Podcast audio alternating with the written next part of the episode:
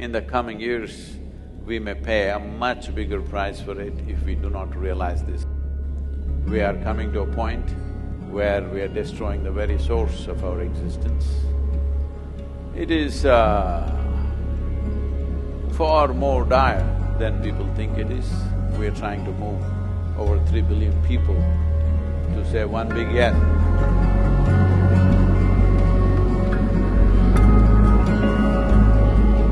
Well, I think it's a good time to observe ourselves and see uh, as a life, not as a person, that also is important, but as a life, how organized is this life?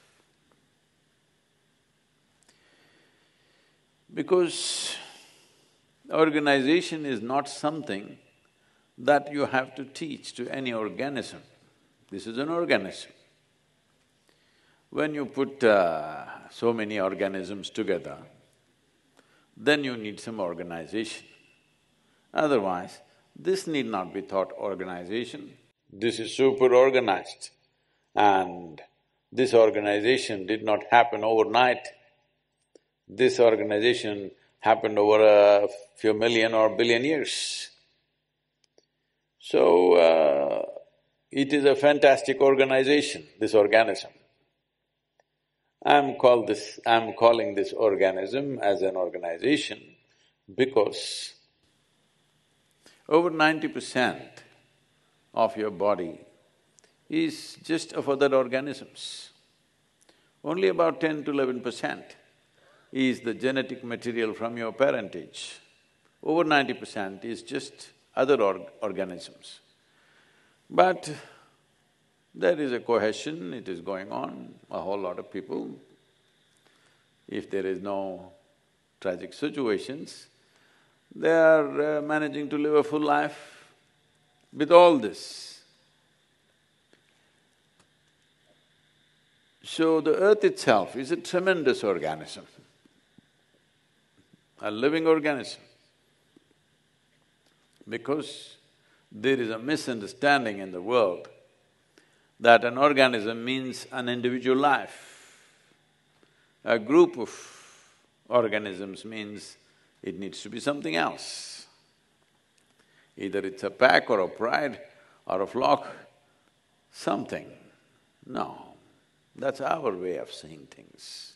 That is the way of the human intellect which dissects everything. That is the way of, unfortunately, the modern systems of education which has keyhole vision of everything, sees everything separately. I think uh, we have paid enough price for it. In the coming years, we may pay a much bigger price for it if we do not realize this and correct this perception and correct this narrative in our own minds and in our actions and the way we run the world. That is, we don't understand that the planet, the earth, is a living organism by itself. It lives. This silly idea that if you dig here, it is phosphorus, iron, copper, magnesium and uh, nitrogen and whatever. No, because it's living, you're living. Now you're right now sitting on the open ground You need to understand and feel this. You cannot really understand because it's too complex, too complex a process. The greatest organization is right there beneath you, where you're sitting. Because trillions and trillions of organisms have managed to function cohesively. That is organization. If hundred people come together, they have so many problems. But this is real organization where there is a whole plethora of activity happening. Life is not happening because of a few chemicals put together. If you make a chemical soup, that will not become life. But chemistry is involved. Well, just beneath the soil upon which you're sitting right now is uh, an exchange happening more complex than any stock exchange on the planet, believe me. Mm, trillions and trillions of organisms are gathering various nutrients and minerals and micronutrients and coming in search of roots of plants and grasses and variety of trees and whatever, vegetation. And there trading is happening.